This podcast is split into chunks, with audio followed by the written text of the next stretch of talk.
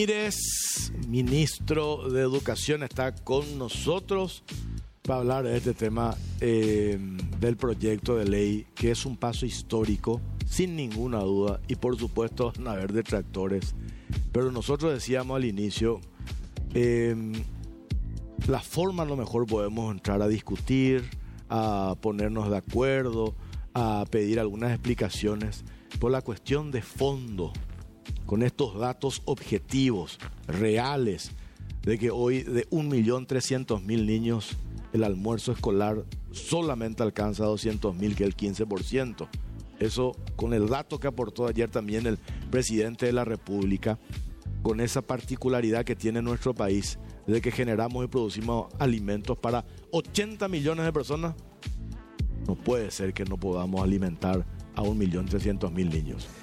Buen día, buen día Jorge, Cintia, un gusto estar acá con ustedes compartiendo esta noticia extraordinaria, ¿verdad? Porque eh, dar de comer 180 días de clase a todos los niños del Paraguay eh, es muy importante, es fundamental. Y yo decía, nosotros siempre eh, cuando vienen las evaluaciones nos ponemos todos un poco tristes, somos críticos, pero ¿qué hacemos en la base, en la estructura? En la semilla, qué hacemos en aquello que va a ser estructural para lograr un resultado. Y, justamente dar de comer o que los niños no tengan hambre es fundamental. ¿Qué se puede aprender? ¿Cómo se puede estudiar? ¿Cómo se puede desarrollar ese cerebro sin alimento? Entonces, es un paso fundamental, fundamental para varias cuestiones. Primero porque con la alimentación y con la nutrición eh, normal, digamos, el niño va desarrollando sus capacidades y sus posibilidades de cumplir con sus funciones ejecutivas, que son las funciones que les ayudan a estar en el aula, a entender, a, comparar, a observar, a relacionar. todo eso se hace con el combustible que es el alimento. Pero antes de todo eso, el niño forma toda su estructura cerebral también con alimentos. Pero además de todo eso, cuando son también mayores, el alimento permite que el niño permanezca en la escuela, el alimento permite que el niño vuelva a la escuela, porque muchos tienen que dejar la escuela justamente para ir a buscar el alimento. Entonces ahora el alimento está en la escuela, no tienen que ir a buscar, no tienen que, las familias tienen esa contención y esa posibilidad de, de, desarrollo que les permite que sus hijos se queden. Entonces favorece la retención en un 50%, mejora la presencia de los niños en la escuela, la permanencia, de los niños en la escuela. Y también eh, tiene que ver con algo que es fundamental cuando nosotros hablamos de los programas de erradicación de pobreza y extrema pobreza. La extrema pobreza significa aquellos que no comen un plato al día. Entonces nosotros estamos trabajando y la opción es, hoy el criterio es primero avanzar con esa zona de extrema pobreza, es decir, esos chicos que hoy ni siquiera están comiendo un plato al día y que van a encontrar en su escuela la posibilidad de ir a comer y la posibilidad de educarse y desarrollarse. O sea, no hay un proyecto y un programa más sinérgico, más eficaz, más efectivo y directo para el beneficio de las familias paraguayas, porque qué mamá ¿Qué papá no va a querer que su hijo coma todos los días? Entonces, encontrar en la escuela esa posibilidad y, es una, una, una obligación que tenemos los paraguayos y que tenemos los gobernantes y las personas que nos toca este tiempo de ejecutar acciones de gobierno de manera que podamos contribuir con las familias paraguayas. ¿verdad? Ministro, nosotros estábamos compartiendo con Jorge algunos datos y te queremos preguntar lo que tiene que ver exclusivamente con educación, ¿verdad? Para que eh, la gente eh, dimensione un poco, FONACI era como un montón de pedacitos que se juntaban, ¿verdad? Y cada uno tenía un objetivo en particular, alimentación, infraestructura, becas, proyectos de investigación, etcétera, etcétera. ¿Qué va a pasar ahora con el tema de que todos los recursos que antes partíamos para, para, para varios estratos, hoy se va a destinar por completo a alimentación escolar, pero queda pendiente infraestructura para el interior del país, queda becas, queda arancel cero, quedan los proyectos de investigación, fondos para salud incluso. ¿Hay alguna respuesta sobre cómo se va a rellenar ese agujero que hoy queda desfinanciado? Mira, y sobre todo hay que entender ahí un concepto primero. ¿Qué significa eso? El Estado el Estado tiene que hacerse cargo de lo que cuesta la educación. Voy a poner un ejemplo. Hay un proyecto muy bueno, exitoso, financiado por el FEI, que son las maestras mochileras. Así mismo, conozco el proyecto. Bueno, las maestras mochileras son un suceso. pero las maestras mochileras tienen que formar parte ya del esquema del presupuestario. esquema presupuestario del Entiendo. Ministerio de Educación. Sí, sí. Si no, no funciona tan el, el- el- el tener, o sea, estos recursos funcionan y la idea original del FEI fue así, apalancar aquello Sí. que no estaba en el presupuesto, pero no para eternamente apalancar, no, para que el presupuesto se vaya haciendo cargo. Entonces, así, con este ejemplo de primera infancia, para todo todo aquello que hace a la educación, que es fundamental, como la investigación, por ejemplo, tiene que ser asumido como el- el- el- lo que cuesta para la, la- la educación paraguaya y tenemos que sincerar realmente el presupuesto de educación, ¿verdad? Entonces, ese es un desafío que tenemos como sociedad, darle el presupuesto. ¿verdad? Y este es un llamado también a todos los legisladores para nosotros recién el, ahora vamos a hacer el presupuesto para el 2025. Hay que recordar que nosotros nos subimos sobre un presupuesto hecho por el gobierno anterior, ¿verdad? Sí. Le hicimos algunas modificaciones y priorizaciones, pero el presupuesto estaba hecho. Nosotros tenemos ya empezamos a trabajar Estábamos hablando con el Ministerio de Economía porque estas eh, situaciones tienen que ser asumidas por el gobierno central, tienen que ser asumidas por el presupuesto general de gasto del de la Nación y del Ministerio de Educación en particular. Esto desnuda por completo nuestra pobreza y va a interpelar a la clase política a darle una respuesta. Porque vos tenés hoy un comunicado que a mí me, me- me preocupó mucho ayer cuando vi a la Sociedad Científica del Paraguay. El área a la que menos se le da pelota en. Paraguay. Y ahora de vuelta se le quitan esos fondos y como No. usted dice, la clase política tiene que ver y sincerar el presupuesto para dar una respuesta a esto. Pero la realidad es que la plata no alcanza, ministro. Y, y ahí hay un, un tema muy importante para la tranquilidad de la gente. Sí. Todos los proyectos que están en marcha van a seguir. Es decir, si hay un proyecto que tiene su financiación hasta el 24, hasta el 25, Se mantiene. Se mantiene hasta cerrar su tiempo. ¿Verdad? No, no, No que se- bajamos la cortina de una. No, eso no Mm. se puede hacer. Eso Claro. no se puede hacer y eso es la tranquilidad a todos de que eh, se va a desarrollar todo lo que está de- comprometido con un recurso ya anterior. Ok. Pero todo lo que viene sí va a tener ya este destino que esta ley señala, ¿verdad? y Entonces, arancel cero, ministro, una conquista del estudiantado No, y sobre la cual se está cabalgando también ahora para nada- criticar la no, ley. Nada va a cambiar, nada va a cambiar. Eso es lo que yo digo. El, el Estado tiene que hacerse cargo, se va a hacer cargo el gobierno de desde el órgano rector. Esto también nos da eh, organicidad, sentido. Y te voy a poner un ejemplo. Sí. Becas. Nosotros teníamos distribuido un porcentaje en Yacyretá, otro porcentaje en las becas de Itaipú, otro porcentaje en las becas del ministerio. El ministerio daba 2.200.000 guaraníes de becas. Juntamos todas las becas que hay y hoy 5.000 becarios, igual que antes, incluso más becarios que antes, Reciben más. Reciben 6 millones. 6 600.000. millones 600 mil. Sí. Esa es la ingeniería que nos pide el presidente, es decir, juntar los recursos, juntar todo lo que está diseminado. Tenemos un estado compartimentado en muchas partecitas Sí. chiquititas Sí. que hacen que seamos ineficientes. Cuando juntamos todo eso, no solo tenemos los recursos, sino nos volvemos más eficientes. Fíjate, estamos dando una beca de mayor calidad hoy cuando nos juntamos todos. Ese es el concepto, ¿verdad? Y darle al ministerio y darle a la educación paraguaya el presupuesto que merece y el presupuesto que necesita, ¿verdad? Dos puntos, ministro. Este, voy por el primero, eh, ya que Sí. mencionaste esto, esto último. Después me quiero ir por el tema de que se agarran también de por qué se excluye a Central Asunción y Presidente Ayes, que yo he hablado también y yo tengo una teoría al respecto y quiero compartir contigo. Pero lo primero, tema de infraestructura. Sí. Tema de infraestructura, cuando se aprueba la ley del FONACIDE, eh, se destina parte del porcentaje, además del tema del almuerzo escolar, la merienda escolar, a reparación y mantenimiento de las escuelas. Y esto cuando se van el- el- cuando se, se debate el presupuesto del Ministerio de Educación en el órgano natural de discusión del presupuesto que es el Parlamento, los legisladores dijeron, ¿pero para qué le vamos a dar Al MEC. pres- al MEC presupuesto si eso ya está en el FONACIDE? Sin embargo, sin embargo, esa plata para las gobernaciones y los municipios destinado porcentualmente para Infraestructura. infraestructura no alcanza. Y le dejaron sin plata Al cero al área de Infraestructura del, MEC, ministerio. sí. Entonces, por supuesto, todos los años cuando van a empezar las clases tenemos la foto, la portada de los diarios, la escuela en mal estado, en mal en condiciones pésimas, ¿verdad? Esto también, ministro, de acuerdo a lo que estaba leyendo y me estaban explicando, va a sincerar de vuelta esa realidad lacerante que vemos cada año en materia de infraestructura de las escuelas y colegios. O sea que eh, esto que decía es tan interesante porque es como esconder la basura bajo la alfombra, ¿verdad? Es decir, y nos critican y a veces con razón el tema de la infraestructura, pero vos fíjate que hace 10 años se está invirtiendo y no pasa nada. Si algo no funciona, algo no estamos haciendo bien en materia de infraestructura. Y ahí hay un mundo, un mundo gigantesco, ¿verdad?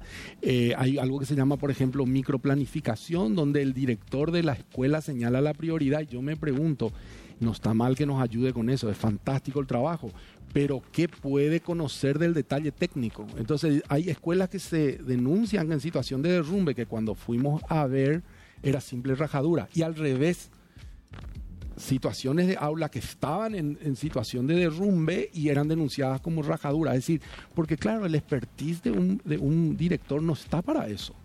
Entonces, tenemos, desde ahí tenemos que comenzar y decir, bueno, vamos a hacer un análisis y un estudio real de las escuelas y después todas estas escuelas o la mayoría de las escuelas, solo como comentario entre paréntesis, que se señalan, son escuelas que hoy están casi sin alumnos.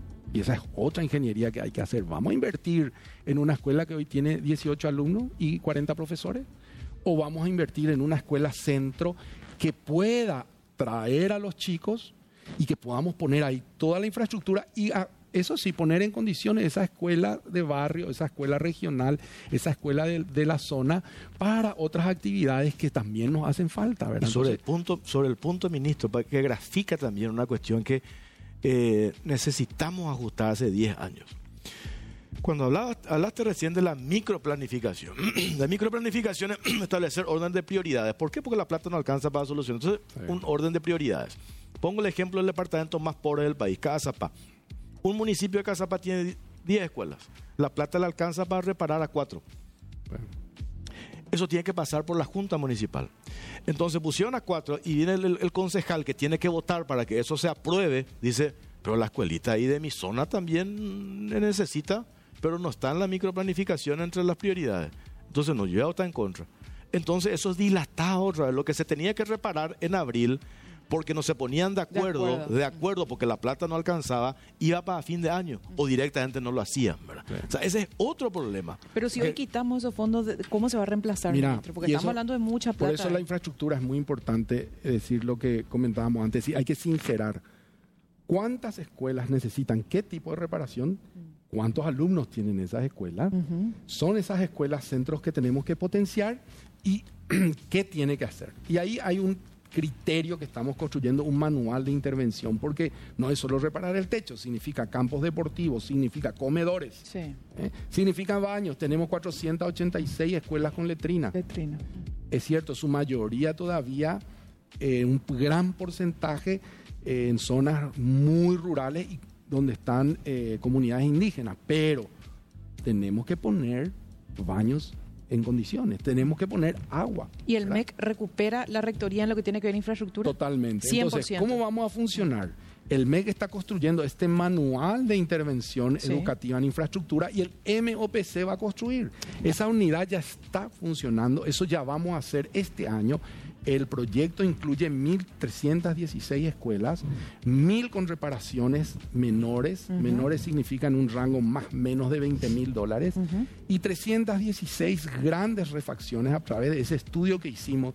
Vimos que son 316 escuelas centro que tienen que ser eh, estructuralmente modificadas. Si tenemos que mover algo para que aparezca la cancha, para que aparezca el comedor, cosas que hoy no hay. Y ahí va a haber una inversión de casi 200 mil dólares en cada una de esas escuelas. Entonces, eh, ese proyecto ya está para este año y lo vamos a ir duplicando o vamos a ir replicando eh, cada año. cada año Ya. hasta cubrir todo. Y también hay que tener en cuenta que la infraestructura tiene la complejidad del mantenimiento. Sí. O sea, mientras vos terminaste de construir esta escuela, pasaron ya. cinco años, no hiciste mantenimiento, que es lo que decía Jorge, no dieron un guaraní en el presupuesto para infraestructura, como si fuese que infraestructura era construir nomás. Claro. No, infraestructura es mantener también. Infraestructura es mobiliarios.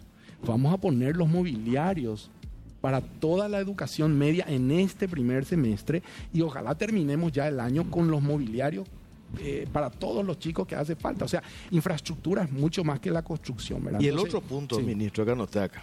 Y me voy al archivo que te mencioné, Cintia, recién. Cuando se menciona por qué Central Asunción y Presidente Ayes. Publicación periodística de, digo, el medio diario ABC Color, 03 de junio de 2016. INAN dice que en Asunción el 54%, yo me quedé corto, dije 40. Sí. 54% del almuerzo escolar va al basurero. Este es un dato clave. ¿Por qué? Cuando INAN hizo un muestreo y corroboró que en Asunción el 54% de la comida va al basurero, eso mismo en menor porcentaje pasa en Central y también pasa acá en Presidente Ayes. ¿Por qué? Por lo que explicábamos recién, cuando este, todavía no llegaba ministro, en base a estos datos, de que de alguna u otra manera el chico que va a una escuela pública en Asunción, el central en Presidente Ayes, desayuna o lleva alguito para su recreo, como una empanadita, después viene al almuerzo, por supuesto no come, come la mitad. Entonces, ¿por qué vamos a priorizar Asunción Central, Presidente Ayes, cuando en otras ciudades del interior hay pobreza extrema y es clave la redistribución del dinero, de los recursos y de los platos de comida que tienen que llegar a esas escuelas del interior. Ese es un dato clave, ministro, en toda esta historia. Absolutamente, absolutamente. Si bien el criterio es que coman todos, hay que priorizar para empezar por las zonas de pobreza y extrema pobreza. Por eso es importante que el Ministerio de Desarrollo Social cruce con sus programas también de desarrollo social. Por eso el liderazgo del Ministerio de Desarrollo Social va a ser muy importante, ¿verdad? Porque este también es un programa que apunta a contribuir y quizás resolver el tema de la extrema pobreza, porque juntando todos los programas de desarrollo social podemos tener un impacto único, extraordinario, ¿verdad? Y ese es el, el objetivo central también. Pero volviendo a lo que decís del desperdicio, alimentación tiene muchísimos recovecos. Te voy a poner un ejemplo. ¿Los chicos se van todos los días 100% de asistencia? No. Hay siempre un 20% que no se va porque o se enfermó. no sé. ¿Qué pasa con esos platos? Se tiran.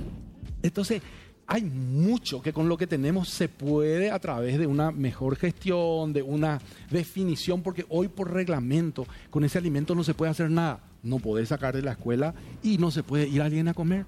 Entonces se tiene que tirar, imagínense, se tiene que tirar. es Ministro, algo increíble, Yo ¿verdad? te quiero insistir algo, porque me parece que es súper importante que el fundamento quede bien claro, porque es por donde se cabalga para eh, tratar de bastardear esta propuesta, ¿verdad? El- la crítica es que hay revanchismo político, por eso supuestamente se le excluye al gobernador de Central. Esa es la crítica básicamente, ¿verdad? El esquema que plantea la nueva ley es que sea el Ministerio de Desarrollo Social el que gestione la alimentación escolar en estas tres zonas. Sí. ¿Acaso no se podría gestionar bajo el mismo esquema que se mantiene para el resto del país con un criterio de focalización?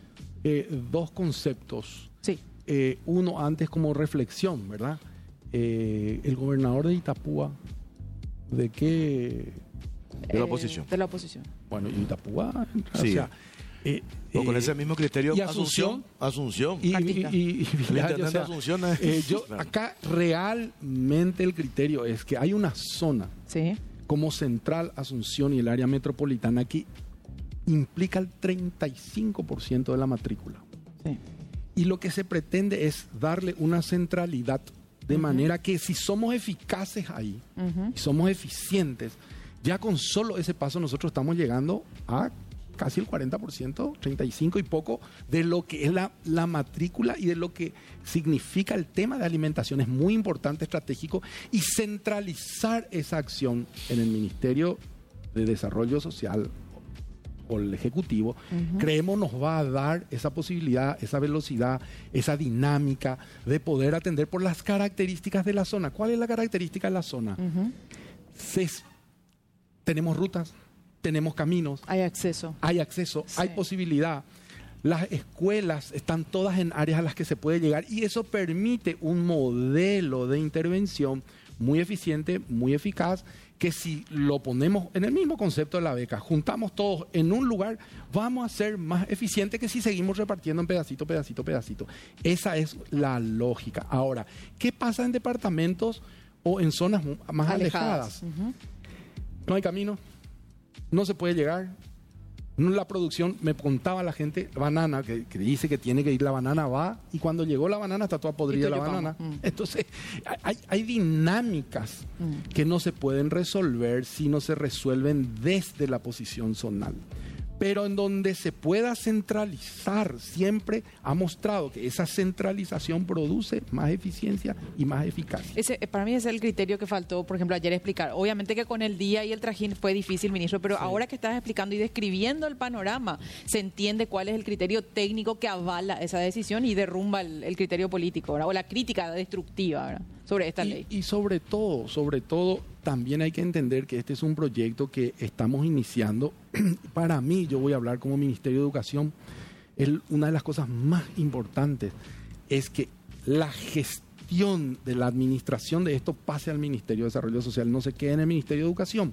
En el Ministerio de Educación se quede la rectoría de lo que es pedagógico, la rectoría de lo que es alimentos dentro de la escuela, porque si no, tenemos siempre a un ministro de Educación. Ocupado en otras cosas. La dispersión. Así mismo. Entonces, también, de paso, esta acción va a contribuir con la eficacia y la eficiencia de los próximos ministros de educación, que van a tener que dedicarse a la educación. Y otra, otra cuestión, ministro, me parece importante que expliques. Eh, ¿Cuál es el criterio que avala la certeza que ustedes tienen en el sentido de decir, este modelo que nosotros hoy planteamos va a ser diferente al que teníamos y nos va a ahorrar hechos de corrupción? muy bien, muy bien. Y voy a leer porque justamente, y eso es muy importante, para mostrar una diferencia, nomás que a mí me parece que es fundamental en el artículo 7. 7 en el artículo 7, al final, al final dice, y si me permiten, leo. Sí, sí adelante. Las autoridades y funcionarios que hayan malversado. Clave. Desviado recursos del FONAE o incurrido en negligencia en la administración, gestión y ejecución de políticas, programas y proyectos de alimentación escolar. Responde su patrimonio. Con su, de su, bolsillo. patrimonio, no dice se va, aparte. De las administrativas y penales. Aparte de las administrativas y penales. Mm. O sea, no, no, no, no se juega con esto no vamos a transigir y vamos a tener dos cosas importantes. El MEC en la Contraloría, con la Contraloría General de la República y el Ministerio de Educación van a ser los grandes contralores. Y a partir de ahí, todo, porque la Contraloría es importante, la denuncia es importante, pero si no tiene efecto después no pasa nada. Claro, expos, ahora son concurrentes. Concurrentes y también la sanción tiene que ser concurrente. Así mismo. Entonces, eh, vamos a tener una dinámica distinta, diferente. Yo creo que este tipo de pensamiento y de acción eh, va a ser el que asegure ¿verdad? Que vamos a hacer las, cosas, diferentes. las cosas diferentes y que vamos a tener mecanismos, por lo menos, para controlar, supervisar, denunciar y castigar. Esa es un poco la dinámica. Desde el momento, para ir cerrando, ministro, de que ojalá esta, esto este proyecto pasa en la instancia legislativa, ojalá, digo, ¿verdad? Sí podemos, en todo caso, este, como enfocado hoy algún diario, puede haber diferencias, pero de forma, mm. ¿verdad? Podemos hacer unos ajustes, podemos sacar, agregar, ¿verdad? Pero conceptualmente, el fondo de la cuestión, solo no podemos anteponer, este, preocuparnos más, que no digo que no sea grave, no digo que no sea grave por dos casos de nepotismo que por el alimento un millón trescientos mil niños. Aparte, Jorge, que yo comparto, nosotros el, alimento es la base, es la semilla con la que vamos a poder crecer. Eh, estamos haciendo un rediseño de cómo trabajar la gestión también pública, porque estamos haciendo un MEC mucho más ágil mucho más operativo, mucho más en su mucho más en lo suyo, mucho más en sus funciones. Y ese es un legado que puede ser fundamental para los próximos años. Tener un MEC ágil, flexible y dedicado, centralizado a lo pedagógico y a todo lo que ocurre en, la escuela. Es, va a haber un antes y un después en la educación paraguaya, nosotros pensamos. Imagínense, eh, no es solamente el beneficio que van a tener los niños, que es lo principal, lo más importante que el niño, la niña, que, que mamá y papá puedan estar tranquilos que su hijo va a comer. Eso, eso para cualquier papá es muy, muy importante y, ese es el punto clave. Pero imagínate además todos estos otros factores en el ordenamiento de la gestión del Estado que le estamos dando. Estamos convirtiéndonos en un Estado mucho más eficaz, mucho más eficiente.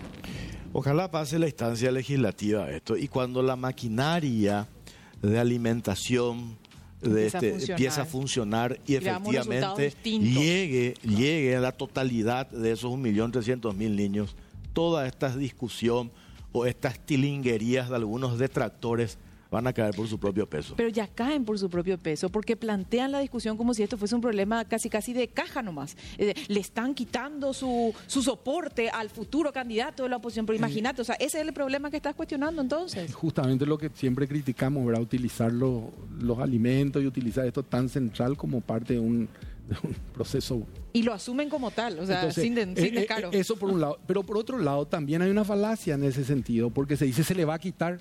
Mm. No, Despojo.